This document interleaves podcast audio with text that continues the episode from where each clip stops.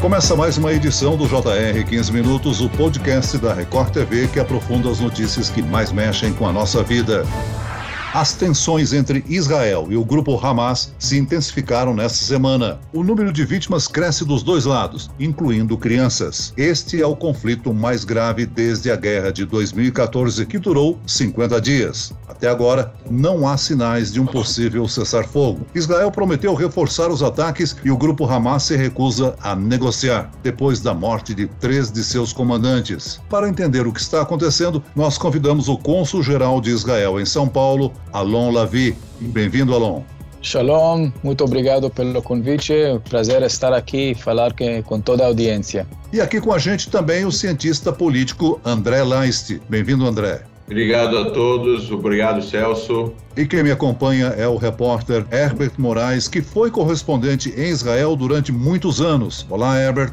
Oi, Celso, tudo bem? Vamos lá. André, o que que provocou esse novo confronto na região? Bom, na verdade é um confronto velho. A gente tem que relembrar as pessoas sempre quem é o Hamas, né? É, existem grupos terroristas que controlam a faixa de Gaza. O Hamas é o principal. O Hamas tem como aliados nesse confronto, como já teve em outros confrontos, a Jihad Islâmica Palestina. São dois grupos totalitários, militantes islâmicos que não reconhecem o direito de Israel a existir, não reconhecem acordos passados entre israelenses e palestinos. O Hamas está usando como desculpa tensões que ocorreram em Jerusalém e é o fato de provavelmente os, a autoridade palestina ter cancelado as eleições para tentar ganhar espaço político, influência política e protagonismo dentro do que eles consideram a, o nacionalismo palestino de forma geral, não só em Gaza, como na Cisjordânia e também em Jerusalém Oriental. Então, qualquer coisa que acontece que não tem absolutamente nenhuma responsabilidade de Israel, ou eles inventam alguma informação falsa que eventualmente Israel estaria proibindo que muçulmanos rezem na esplanada das mesquitas, o que não é verdade. Milhares de pessoas rezam lá todos os dias. Eles utilizam dessas, desses artifícios para é, justificar a sua manifestação que é feita, como nós vemos agora, sempre através da violência, sempre através de foguetes sendo lançados contra civis israelenses para garinhar algum tipo de capital político. Então, os motivos pelos quais a gente está agora lutando mais uma guerra contra o Hamas em Gaza são o fato do Hamas ser completamente intolerante em relação à existência de Israel, estar utilizando todas as coisas que aconteceram nas últimas semanas, distúrbios, protestos, que foram causados também por informações falsas da autoridade palestina e por um problema jurídico que está havendo em um bairro árabe em Jerusalém, para poder atacar civis israelenses. André, eu gostaria que você explicasse, se você acabou de dizer aí sobre o, o bairro, o bairro chama-se Sheikh Jarrah, e essa questão ela vem de desde 1875, quando os judeus compraram essa terra na época do Império Otomano. Esse é um dos grandes motivos desse conflito que está acontecendo agora. Explica essa questão do bairro de Sheikh Jarrah, por favor. Bom, o, o bairro de Sheikh Jarrah, na verdade, para os judeus é considerado como Shimon Atzadik. Como você mesmo mencionou, Herbert, é um bairro, é, um, é uma terra que foi comprado por duas organizações judaicas, uma faradita e uma ashkenazita, de judeus europeus, que foi comprada lá há mais de 100 anos, ainda no Império Otomano. Aquele bairro, depois de um tempo, os judeus construíram algumas casas lá e moraram lá no pré-estado de Israel, ou seja, antes da fundação de Israel, quando tinha domínio dos otomanos e quando teve domínio dos ingleses. Quando Israel é, trava a Guerra da Independência, que não foi Israel que começou, é, os jordanianos conquistam a Cisjordânia e Jerusalém Oriental, e esse bairro passa a ser controlado pelos jordanianos. Os judeus são expulsos das suas casas. A gente teve aí expulsões e refugiados dos dois lados, judeus e árabes. Os judeus são expulsos das suas casas, os ingleses ajudam eles a, a se retirarem em segurança para Jerusalém Ocidental. E aí, então, a partir de então, a Jordânia controla aquela região, esse bairro de Sheikh Jarrah, Shimon Tzadik. Eles vão pegar essas casas vazias e esse terreno e vão construir mais casas e vão colocar refugiados palestinos para morarem ali. O terreno, juridicamente, pertenceria à Jordânia nesse momento, porque a Jordânia está ocupando de facto, apesar de ser uma ocupação ilegal. E eles vão assentar essas pessoas ali, vão, não vão dar posse de terra para elas, mas vão dar um contrato de aluguel simbólico de um dólar por ano. Só que 19 anos depois, a Jordânia ataca Israel de novo e perde o controle é, de Jerusalém e da Cisjordânia na Guerra dos Seis Dias. A partir do momento que Israel controla aquela região, alguns anos depois Israel vai anexar Jerusalém. A partir do momento que Israel anexa Jerusalém e Israel, o país, considera Jerusalém unificada território soberano, algumas organizações vão encontrar brechas para poder reaver posse de terras que judeus perderam antes da Guerra de 48 ou durante a Guerra de 48. Então, essas duas organizações vão acabar vendendo essas, é, esses direitos dessas terras para organizações é, é, israelenses que têm interesse em eventualmente é, fazer com que as pessoas que estão morando nessas, nessa região é, saiam dessas casas e que israelenses possam morar nessas casas.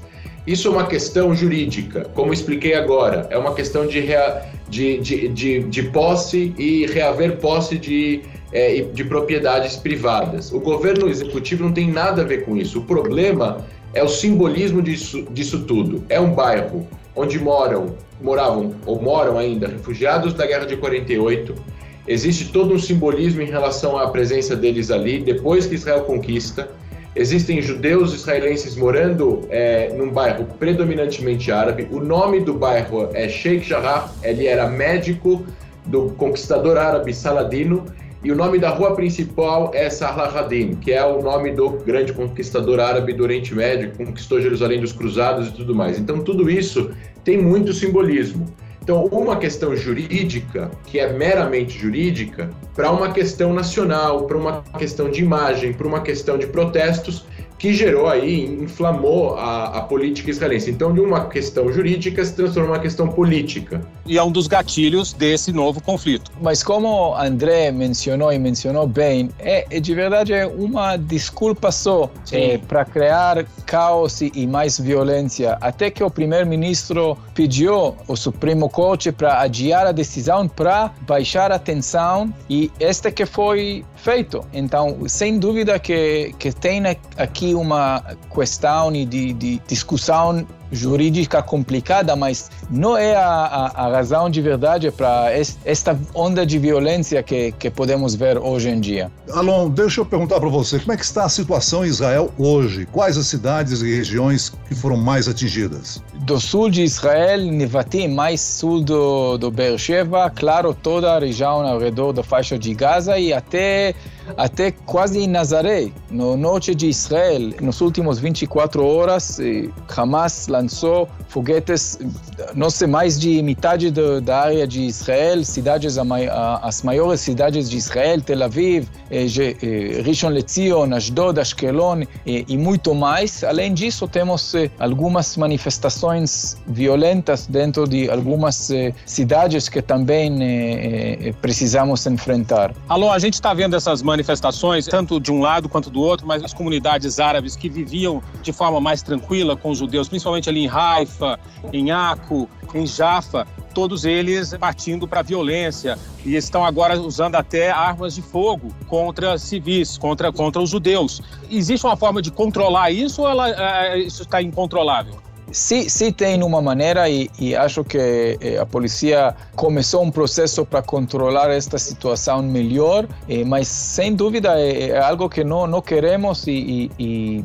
de verdade nós acreditamos que o povo judeu e o povo muçulmano em Israel, os cidadãos israelenses, se podem viver juntos numa maneira de paz e tranquilidade e, e espero que sim vá, vá voltar, mas também quero reforçar que André mencionou que Hamas tem muitas mentiras que ajudam eh, esta esta situação, como eh, a defesa de El Aqsa, não, de, de Jerusalém. Hoje em dia, por Eid al-Fitr, milhares de muçulmanos entraram El Aqsa para rezar, ou a liberdade do culto foi respeitada. Mas na rede, muitas outras eh, oportunidades tem mentiras que Israel é proibida, etc, etc, e, e causa mu muita muita tensão. Alon, a ONU ONU pede, o Hamas se nega a caminhar para um cessar-fogo. Você teme que os ataques possam se intensificar e acabarmos numa guerra? Hamas é uma organização terrorista que está controlado Gaza. Se alguém eh, pode ler a, a, carta do Hamas, a the charter, ok? André pode me ajudar como Sim, como se diz carta, em português? A, a, declaração de fundação, a carta de princípios de fundação do Hamas de 88. Exatamente, uma carta antissemita, anti-israelense, onde eles dizem de uma maneira bem clara que não recebem ou não aceitam o direito de Israel existir.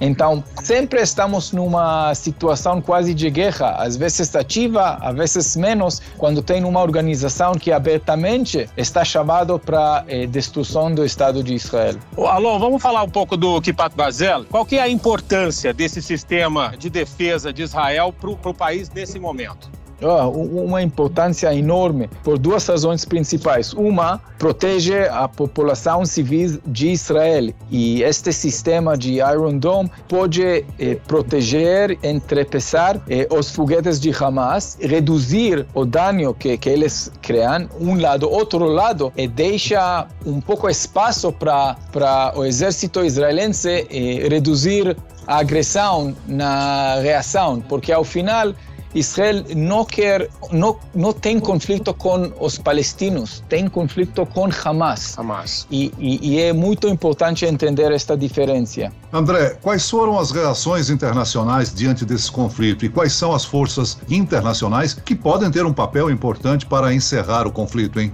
Ó, eu começo pelo fim da pergunta. Eu acho que é, os países árabes que fizeram acordos de paz com Israel recentemente são seis países. Esses países têm uma influência na, entre os palestinos e até mesmo o Egito tem muita influência em cima do Hamas, tem uma fronteira com Gaza. Então, esses países podem ajudar numa, num, num cessar-fogo no futuro.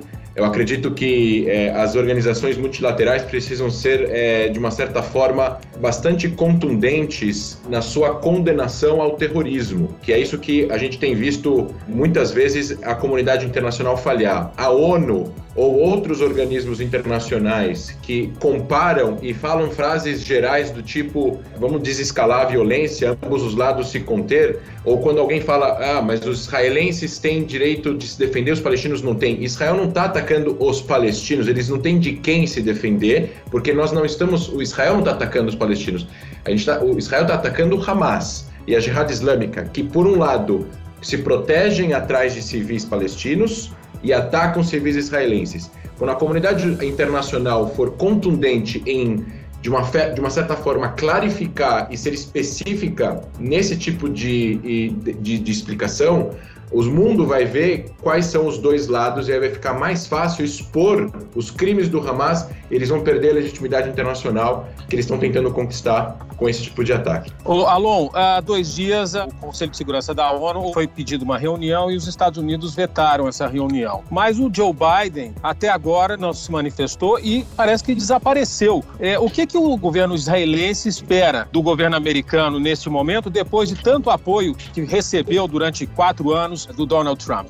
Biden sí, sí declaró apoyo a Israel abertamente, publicamente, eh, eh, falou que Israel tem o direito de, de proteger, se proteger. Então, se eles estão ao lado de Israel e Biden também, Biden um amigo do Estado de Israel já há muitos, muitos anos, é um dos políticos que estive, esteve em Israel depois da Guerra de Seis Dias. Então, esta aliança está continuando sem dúvida. Estados Unidos mandou um um shaliach, delegado especial, para um emissário especial para o Oriente Médio, para tentar e reduzir a violência, mas Biden também sabe e a administração americana sabe e entende que a organização terrorista de Hamas não só atua contra Israel, mas contra o povo palestino mesmo e, e nunca, nunca, nunca promoveu a, a paz e a solução.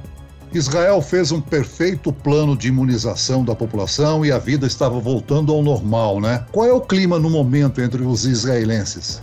No sentido de coronavírus, quase uma normalidade completa. É, não pode ver máscaras fora, só nos lugares é, fechados, e os números são muitos, muitos é, pequenos de novos infectados 30, 40. de verdade, já é, algo um pouquinho menos relevante no Estado de Israel. E hoje em dia, quase todos, todos os israelenses são unidos contra Hamas, porque é muito claro que a violência do Hamas é sem razão, vamos dizer. Muito bem, nós chegamos ao fim desta edição do 15 Minutos. Eu agradeço a participação do Cônsul-Geral de Israel em São Paulo, Alon Lavi. Obrigado, Alon. Obrigado. Agradeço também a presença do cientista político André Leist. André? Obrigado, Celso. Obrigado pelo convite. Agradeço também a presença nesse podcast do repórter da Record TV, Herbert Moraes. Obrigado, Herbert. Obrigado, Celso. Até a próxima. Esse podcast contou com a produção de Homero Augusto e dos estagiários David Bezerra e Larissa Silva. Sonoplastia de Pedro Angeli. Coordenação de conteúdo Camila Moraes, Edivaldo Nunes e Luciana Bergamo. Direção de conteúdo Tiago Contreira. Vice-presidente de jornalismo Antônio Guerreiro. E eu, Celso Freitas, te aguardo no próximo episódio. Até amanhã.